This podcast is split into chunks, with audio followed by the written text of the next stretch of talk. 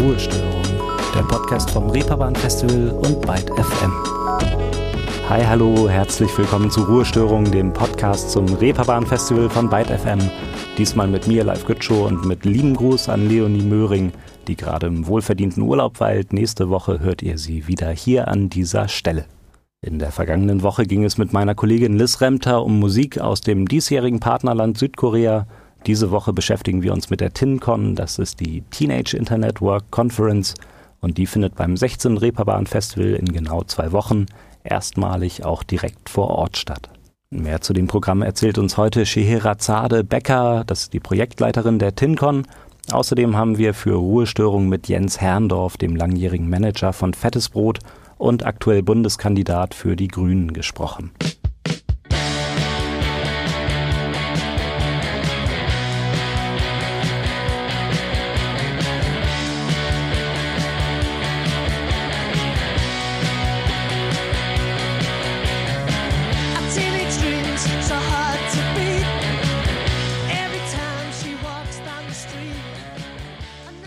Dreams, So Hard to Beat, zeitlose Zeilen von den Undertones aus Nordirland. Und die Träume von Teenagern sind spätestens seit der Nachkriegsära der 1950er auch nicht ganz unwichtig für die Kulturindustrie. Als Teenager blieb und bleibt man aber in der Regel in der Rolle des Fan, der, ich sag mal, neuen Kids aus dem Block, die dann wie Teen-DarstellerInnen in TV-Serien nicht selten doch deutlich älter als ihre Zielgruppe sind. Im digitalen Zeitalter mag sich das mit Künstlerinnen wie Justin Bieber oder Billie Eilish etwas weiter verschoben haben. Trotzdem hört die kulturelle Teilhabe von Jugendlichen, also die aktive Mitgestaltung, meist an dem Graben auf, der das Publikum von der Bühne trennt. Um das zu ändern, wurde die TinCon, die Teenage Internet Work Conference 2013 mit dem Ziel ins Leben gerufen, für und mit Jugendlichen und jungen Erwachsenen ein Programm zu schaffen, das ihnen eben diese aktive Teilhabe ermöglicht. Schwerpunkt dabei sind digitale Kulturen und die Projektleiterin Scheherazade Becker erzählt, wie es dazu kam. Also gegründet wurde die TinCon ja von Tanja und Johnny Häusler, das sind zwei der Mitbegründer der Republika. Und die haben irgendwann gemerkt, dass es die so ein Format wie die Republika, also bei dem es um netzpolitische Themen, um gesellschaftlich relevante Themen, aber eben vor allen Dingen auch um das Netz und um eine Netzgemeinschaft geht, so nicht für Jugendliche geht. Und vor allen Dingen gibt es keinen Ort, wo das Netz für junge Menschen, in dem sie sich bewegen, was sich natürlich schon nochmal verändert von dem, was erwachsene Menschen konsumieren, so einen Ort gibt es einfach nicht. Und wir wollen quasi mit der TinCon einen Ort geben, wo digitale Jugendkultur nicht nur stattfinden kann, sondern wo wir das eben auch feiern, wo wir die großartigen Möglichkeiten digitaler Jugendkultur abbilden, natürlich aber auch über Risiken sprechen, aber vor allen Dingen mit jungen Menschen sprechen, mit deren Helden aus dem Netz und ähm, ja, in Workshops mehr dazulernen, aber wir wollen vor allen Dingen mit jungen Menschen sprechen über die Themen, die sie beschäftigen. Wir wollen nicht eine weitere Plattform sein, wo äh, ältere Menschen, jüngeren Menschen erklären, wie die Welt funktioniert. Ich glaube, das ist ein wichtiger Faktor. Deswegen erarbeiten wir auch Themen, Sprecherinnenvorschläge, Formatvorschläge zusammen mit Jugendlichen. Also wir holen uns auch immer wieder aktiv Input. Wir haben ein 20-köpfiges U21-Team, was mit uns zusammenarbeitet in diesem Jahr, das sich in ganz Deutschland verteilt. Also wir sind da wirklich im, in direkter Zusammenarbeit mit Jugendlichen. Ich glaube, das ist der allerwichtigste Punkt. Die TinCon möchte also ein Ort für digitale Jugendkultur sein, bei der die Themen nicht nur für, sondern auch aus der Altersgruppe heraus entwickelt werden. Soweit so gut, würde ich sagen, aber wie sieht es denn konkret mit der Teilnahme aus? Wenn ihr euch dafür interessiert, beziehungsweise ihr Eltern, Großeltern oder FreundInnen der Familie mit Teenagern seid, die das eben interessieren könnte, dann hat Scheherazade Becker hier die Infos für euch. Also es gibt das U21-Team, damit mal angefangen. Das ist, glaube ich, die aktivste und äh, bestimmt auch bereicherndste Möglichkeit bei uns mitzumachen. Einmal im Jahr starten wir das meistens am Anfang des Jahres, äh, dass wir sagen, äh, kommt in unser U21-Team das ist natürlich jetzt eine Möglichkeit, die Corona uns geboten hat, dass wir jetzt digital miteinander zusammenarbeiten, also über Zoom oder äh, über Chat und so weiter. Äh, das heißt, wir sind in Berlin, du kannst aber wohnen, wo immer du möchtest und kannst mit uns zusammenarbeiten. Und äh, wir teilen äh, euch dann nach euren Interessengebieten in die Gewerke Produktion, Programm und Kommunikation ein. Ihr werdet gecoacht von uns, von anderen Expertinnen und wir erarbeiten mit euch zusammen dann die Themen, die Kommunikation, die Produktion unserer nächsten Veranstaltungen. Ähm, es gibt die Möglichkeit, bei unserem Programmworkshop mitzumachen. Der findet meistens ähm, auch kurz bevor das U21-Team startet, im Januar oder Februar statt. Äh, da setzen wir uns wirklich mit euch zusammen, also mit jungen Menschen zusammen und erarbeiten ähm, im analogen, in den, in, bevor Corona äh, anfing quasi, war das, haben wir uns mit 30 Jugendlichen getroffen und am einem Wochenende zusammen in Workshops zusammen erarbeitet, was ist euch wichtig, welche Themen wollt ihr behandelt haben, welche, welche Speaker wollt ihr gerne einladen und daraus ziehen wir quasi unseren Programminput für das Jahr. Und ähm, das andere ist natürlich, ähm, man kann Mitglied in unserem Jugendbeirat sein. Das ist quasi ein Gremium, was wir äh, immer im Hintergrund haben, auf das wir zurückgreifen, wenn wir eine Frage haben. Das ist äh, relativ easy, das kostet nicht viel Zeit. Ähm, ihr seid in der Telegram-Gruppe und ähm, ihr ähm, kriegt ab und zu mal Anfragen von uns, die wir an uns gestellt werden. Das heißt, ihr könnt auch vielleicht mal bei einem Interview selber dabei sein. Ähm, da würden wir euch immer vorbereiten, aber vor allen Dingen ähm, gibt es die Möglichkeit, eben Teil unseres Beratergremiums zu sein. Und das sind so die hauptsächlichen Möglichkeiten. Und äh, man kann uns da einfach auf der Veranstaltung ansprechen, man kann es auf Instagram schreiben, auf Twitter schreiben, auf unserer Website äh, gibt es eine Mailadresse. Also ihr erreicht uns eigentlich überall, ihr könnt es nicht verpassen, so ungefähr. Das klingt auf jeden Fall niedrigschwellig und was ihr eben dazu gehört habt, könnt ihr auch in Ruhe nochmal auf www.tincon.org im Detail nachlesen. Scheherazade hat eben schon die Themenentwicklung angesprochen. Auf der Webseite heißt es dazu, dass es sich bei der Convention um Popkultur, Lifestyle und Tech, Netzpolitik, Aktivismus und Wissenschaft dreht. Wie sieht es denn hier ganz konkret aus? Also wir haben ähm, die Popkultur sowieso immer mit quasi mitgedacht, weil wir ja irgendwie von digitalen Plattformen ausgehen, weil wir von Social-Media-Kanälen ausgehen. Wir haben zum Beispiel die News-WG, die jetzt einen Tag oder zwei Tage vor der Bundestagswahl mit äh, den jungen Menschen so ein ähm, Politikquiz machen wird. Also äh, wir haben da irgendwie zwei ganz tolle Akteurinnen eben auch aus der News WG, die ähm, auf Social Media, äh, auf Instagram zum Beispiel über Politik ganz großartig aufklären. Ähm, wir haben als musikalischen Höhepunkt Bad Moms J, die bei uns zum Interview sein wird. Ähm, einer der schon gar nicht mehr Shootingstars, sondern wirklich irgendwie ähm, Macherin des Deutschrap. Jumper, make a jump. Bad Moms, ja, du kennst den Namen. Teen Queen, so wie Steffi Graf. Way better, Trendsetter, deshalb klingen die Bitches wie ich letztes Jahr. Top-Blische vor den Record Deal. Top 3 von allen Rappern hier. Top 2 in Sachen Sexappeal. Nach diesem Jahr bin ich die Beste hier. Kam von ganz unten mit nem Bad Schulden, da wo vor dem Komma keine Stellen waren. Aus der Randgruppe. Ansonsten haben wir jemanden wie Titus Dittmann, der ja so eine Legende des Skateboards, des Skateboardings ist und äh, der aber im Gespräch mit einer jungen Nachwuchsskaterin ähm, Fiona, die beiden werden sich darüber unterhalten, warum Skateboarding eigentlich so das Großartigste der Welt ist. Äh, genau, das sind, das sind auf jeden Fall Highlights. Wenn ich noch ein Highlight nennen müsste, dann auf jeden Fall Marilyn Addo, die uns quasi durch die Pandemie auch begleitet hat. Ähm, sie ist Virologin und eine der äh, erfahrensten Wissenschaftlerinnen auf dem Gebiet. Ähm, äh, ist selber auch in Hamburg ansässig und genau, wir freuen uns da wirklich eine super kompetente äh, Expertin zu dem Thema eingeladen zu haben. Das Thema Pandemie ist natürlich auch weiterhin die bestimmende Hintergrundfolie, die das Geschehen, die Veranstaltung mitsamt Logistik, Konzepten bis hin zur generellen Machbarkeit einfärbt. Generell, so sagt die Projektleiterin Scheherazade Becker, wurden aus der jungen Zielgruppe in den letzten Jahren verstärkt wissenschaftliche Themen gewünscht, etwa die Entwicklung von Impfstoffen. Dabei soll Corona allerdings nicht die große Klammer an sich sein. Also wir leben ja auch als Veranstalterinnen schon seit irgendwie letzten Jahr damit und haben uns ganz schnell dazu entschieden, wir wollen weiter stattfinden. Und wer, wenn nicht wir, haben die Möglichkeiten dazu, auch im digitalen Leute zu erreichen und Kanäle zu bedienen und technisch uns das drauf zu schaffen, sodass wir eben schon seit letztem Jahr August die erste Veranstaltung als Livestream angeboten haben. Und auch jetzt mit dem Reeperbahn Festival natürlich sofort gesagt haben, wenn es möglich ist, Leute vor Ort zu haben, das ist das Tollste, was wir uns vorstellen können. Aber natürlich bleiben wir hybrid. Also es gibt die Möglichkeit, im Livestream dabei zu sein. Wir sind jetzt ausgebucht, also ausverkauft im Sinne von, wir sind kostenlos, aber es gibt keine Tickets mehr für die TinCon. Aber es können alle im Livestream dabei sein. Das wird auch hochwertig von uns äh, bereitgestellt. Wir werden alle Talks wie immer bei jeder TinCon im Nachhinein on demand bei YouTube veröffentlichen.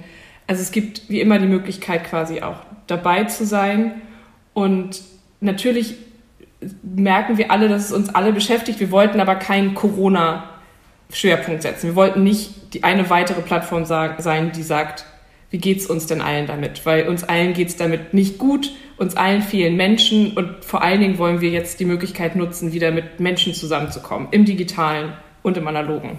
Das Dauerbrenner-Thema Corona ist also kein Schwerpunkt auf der diesjährigen TinCon. Dafür werden in den Talks und Workshops Aspekte wie Rap-Skills und Sampling, eine mögliche Wahlberechtigung unter 18, Klimapolitik, Musikjournalismus und vieles mehr präsentiert und diskutiert werden.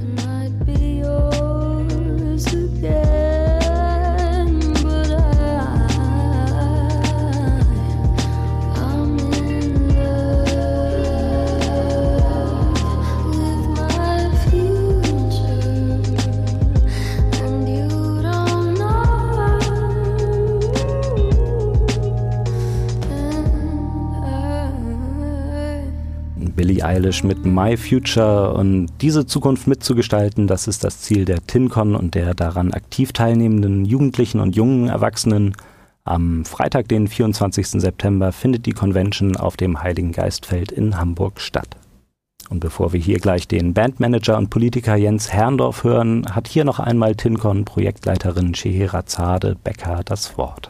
Also für mich ganz persönlich als Hamburgerin ist es natürlich einfach ein äh, äh, Herzensprojekt sowieso schon. Aber wir arbeiten ja jetzt im dritten Jahr mit dem Rehörn Festival zusammen und ähm, wir merken eben popkulturell und natürlich aber auch in der Musikbegeisterung reichen wir uns permanent die Hand. Und wir bringen quasi eine ganz, ganz junge Sichtweise auf Musikindustrie, auf Musik ähm, äh, konsumieren, aber ähm, eben auch selber Musik ähm, kreativ herstellen, da bringen wir eben den ganz jungen Impuls mit. Und wir bringen die, ähm, die jüngeren Plattformen natürlich mit, aber ähm, vor allen Dingen bringen wir irgendwie ein musikbegeistertes Publikum mit. Und das, glaube ich, ähm, passt deshalb schon, schon total gut. Und ja, also ich glaube, ähm, in der, in der Popkultur sind wir sowieso miteinander vereint und außerdem, also es ist wirklich auch eine, eine gewachsene Freundschaft zwischen TinCon und Reeperbahn Festival, das kann man nicht anders sagen.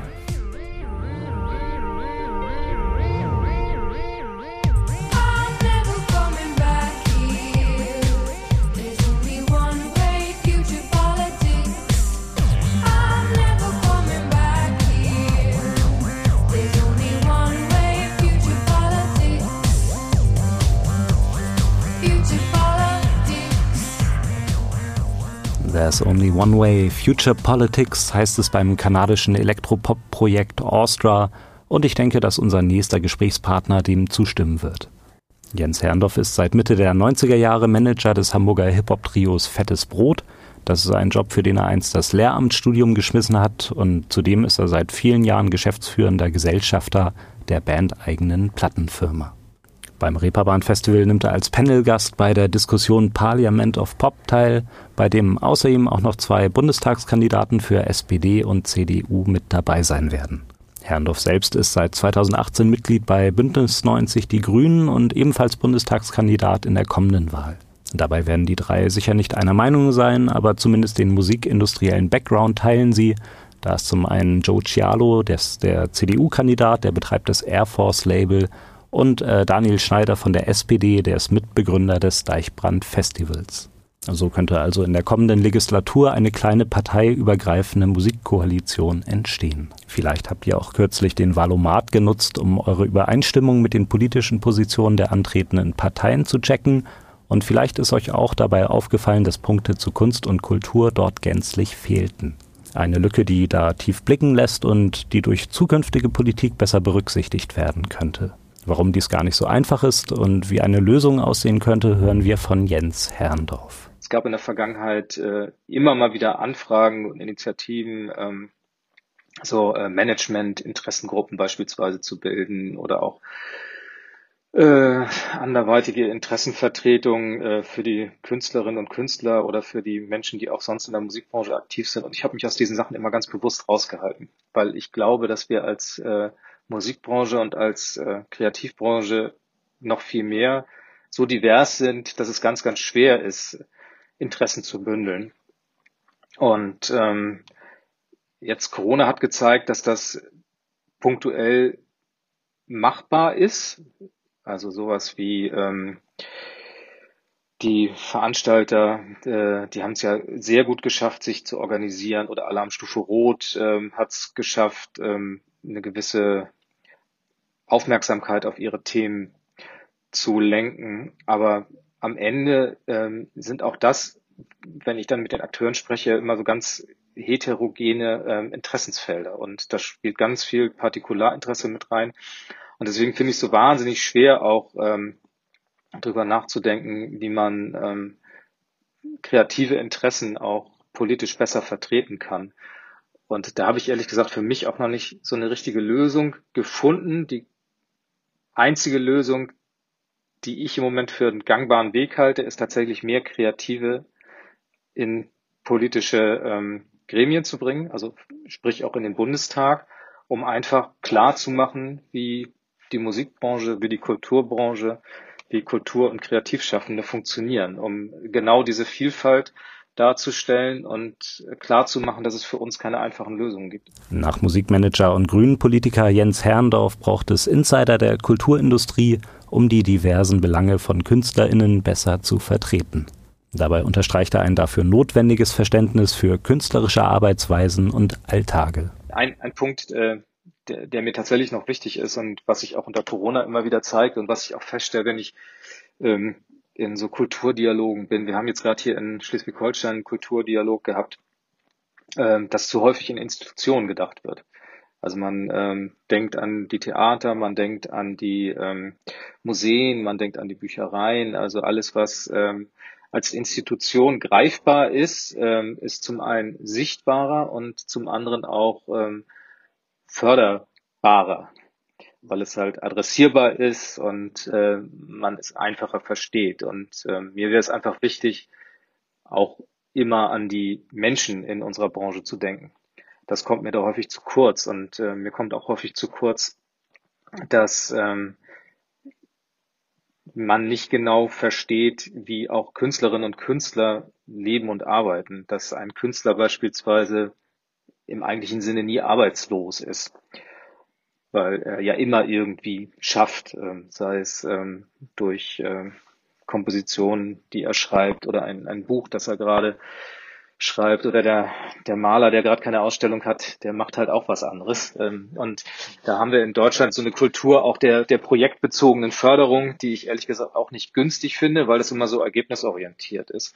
Und ich glaube, wir müssen da voraussetzungsfreier fördern zukünftig weil ähm, Kunst und Freiheit, das geht für mich einher. Und ähm, nur wenn man ähm, die Freiheit hat, sich auszudrücken und ähm, äh, die ja alle alle Möglichkeiten hat ohne ähm, große äh, Reglementierung, dann wird auch am Ende für beide Seiten was Schönes dabei rauskommen. Ich mag's nicht, wie du bist, wenn der Frust dich frisst, du mit verkniffenem Gesicht deinen Hass rauslässt, wenn du Wohnungslose und Journalisten disst und von Geflüchteten als Touristen sprichst, wenn du mich dann küsst, verspritzt du Gift und innerlich zerfrisst es mich. Baby, du driftest, du driftest nach rechts. Ich verliere dich an die Dunkelheit. Also mich hat auf jeden Fall meine Karriere, will ich es jetzt mal nennen, äh, in der Musikbranche politisiert. Also die Zeit mit Fettes Brot ähm, ist eine Zeit, in der wir auch immer wieder in politischer Form äh, Position bezogen haben durch ähm, Konzerte gegen Rechts, Benefizkonzerte. Ähm, wir sind seit langem Unterstützer von Viva Con Aqua, einer NGO aus St. Pauli, die sich für Trinkwasserprojekte auf der ganzen Welt einsetzt. Wir haben ähm, die Rote Flora unterstützt oder unterstützen sie immer wieder in Hamburg. Und der letzte Punkt, der uns im Moment gerade noch umtreibt, ist der, dass wir auf einem Hinterhof in Hamburg unser Studio haben, zusammen mit HandwerkerInnen, mit einem Tanzstudio, mit einem Grafikbetrieb und vielen anderen kreativen, handwerklich tätigen Menschen und auch Leuten, die dort wohnen. Und dieser Hinterhof ist vor mittlerweile vier Jahren von einem Berliner Immobilieninvestoren-Duo aufgekauft worden, worden mit dem Ziel, aus dem Hinterhof äh, Eigentumswohnungen, hochpreisige Eigentumswohnungen zu machen. Und da setzen wir uns jetzt über viele Jahre schon zur Wehr und ähm, das sind so Punkte, an denen man halt immer wieder auch als kreativer als jemand, der in der Musikbranche tätig ist, äh, mit politischen Themen konfrontiert wird. Und ähm, ja, ich glaube, unpolitisch sein geht eh nicht. Alles, was man tut, ist politisch und ähm, ja, das sind so die, die wesentlichen Punkte. Und zum anderen kommt natürlich hinzu, dass wenn wir jetzt mal einen kleinen Blick noch zurückwerfen, um äh, den Bogen nochmal zu spannen, die Hip-Hop-Szene, äh, die ich in Deutschland halt dann in den frühen 90er Jahren kennengelernt habe, ist ja eine Szene, die äh, quasi relativ nahtlos ja auf die, auf die Punk-Szene folgte und ja in der gleichen Ideologie sich auch äh, verschrieben hatte im Sinne von Selbstermächtigung. Äh, wir nehmen als Jugendliche unser Schicksal, unsere Zukunft selbst in die Hand und gestalten sie auch selbst. Und äh, wir sind äh, weltoffen, integrativ und suchen uns Ausdrucksformen. Und äh, das war allein schon ja ein wahnsinniges äh, politisches Statement. Und das sind so Dinge, die mich halt über die Jahre geprägt haben. Ja. Jens Herrndorf über seinen Weg vom Hip-Hop in die Politik. Beim Reeperbahn-Festival wird er Teil des Panels Parliament of Pop sein, in dem das Verhältnis von Politik und Popkultur zur Diskussion steht. Das wird spannend. In zwei Wochen ist es soweit, dann findet das Reeperbahn-Festival hier in Hamburg statt. Ich bin gespannt, ich freue mich drauf. Das war Ruhestörung, der Podcast zum Reeperbahn-Festival von Beide FM. Mein Name ist Live Show. Ich bedanke mich bei euch fürs Zuhören. Nächste Woche ist Leonie Möhring wieder hier zu hören und wir gehen raus mit einem Musikwunsch von Jens Herrndorf. Ich sage schon mal auf Wiederhören und Tschüss. Ich hätte gerne ähm, den neuen Song von Kim Petras, Future Starts Now. Finde ich, ist so ein gutes Motto.